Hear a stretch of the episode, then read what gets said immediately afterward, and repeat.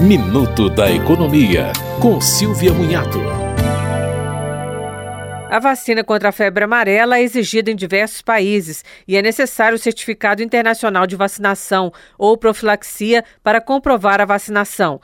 A Anvisa informou que quem tomar a vacina a partir deste ano já terá o certificado no Conect SUS, plataforma que está no sistema gov.br e que também possui os dados sobre as vacinas contra a Covid-19. Para quem tomou a vacina antes ou nos casos em que o posto de saúde não estiver integrado ao sistema, é preciso solicitar o certificado na plataforma gov.br. Será necessário anexar o arquivo da carteira de vacinação para comprovar a aplicação. Certificados já emitidos continuam válidos. Você ouviu Minuto da Economia, com Silvia Munhato.